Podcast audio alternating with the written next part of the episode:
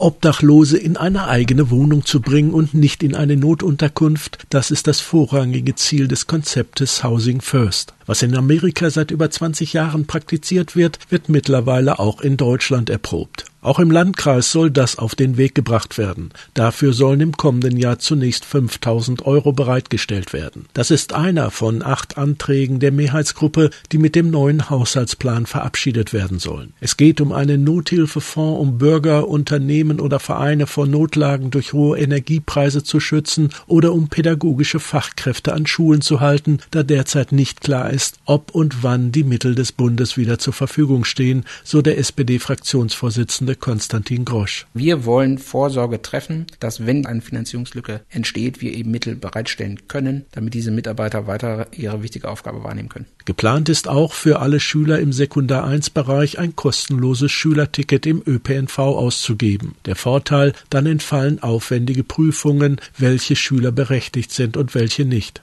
Außerdem soll die Möglichkeit von Jobtickets mit Arbeitgebern erörtert werden und auch die Strecken aktualisiert werden. Da Fördermittel von Land, Bund und EU komplexer werden, soll eine Zukunfts- und Förderagentur gegründet werden, sagt Anke Blume, Fraktionsvorsitzende der FDP. Im Grunde genommen wollen wir damit eine Situation für die kleineren Gemeinden schaffen, dass sie an Fördermittel rankommen, ohne dass sie zum Beispiel einen entsprechenden Mitarbeiter speziell einstellen müssen, der das Projekt bezogen bezogen macht, dann wieder weggeht. Und durch das, was wir mit einer Agentur schaffen, schaffen wir gerade für die kleinen Kommunen die Möglichkeit, an solche Mittel ranzukommen. Das ist die Idee. Denn oftmals fehle die Netzwerkstruktur oder entsprechendes Wissen.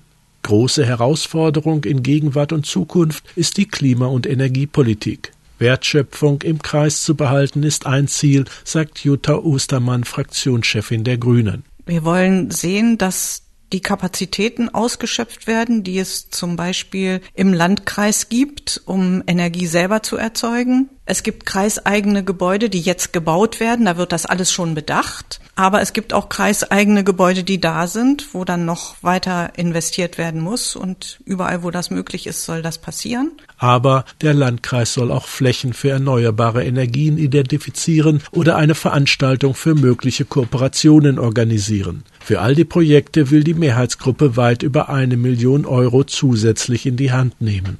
Wir sind derzeit in einer Situation, wo wir aufpassen müssen, dass viele der Strukturen, die wir in unserer Gesellschaft haben, aber auch ähm, einzelne Existenzen überhaupt durch diesen Winter und die kommenden Monate kommen. Und unser Ziel und unsere Aufgabe ist es, dass wir hinterher immer noch einen Landkreis haben, der handlungsfähig ist, eine Wirtschaft haben, die Arbeitsplätze bereitstellt und äh, Menschen haben, die auch ähm, ihr Geld hier lassen können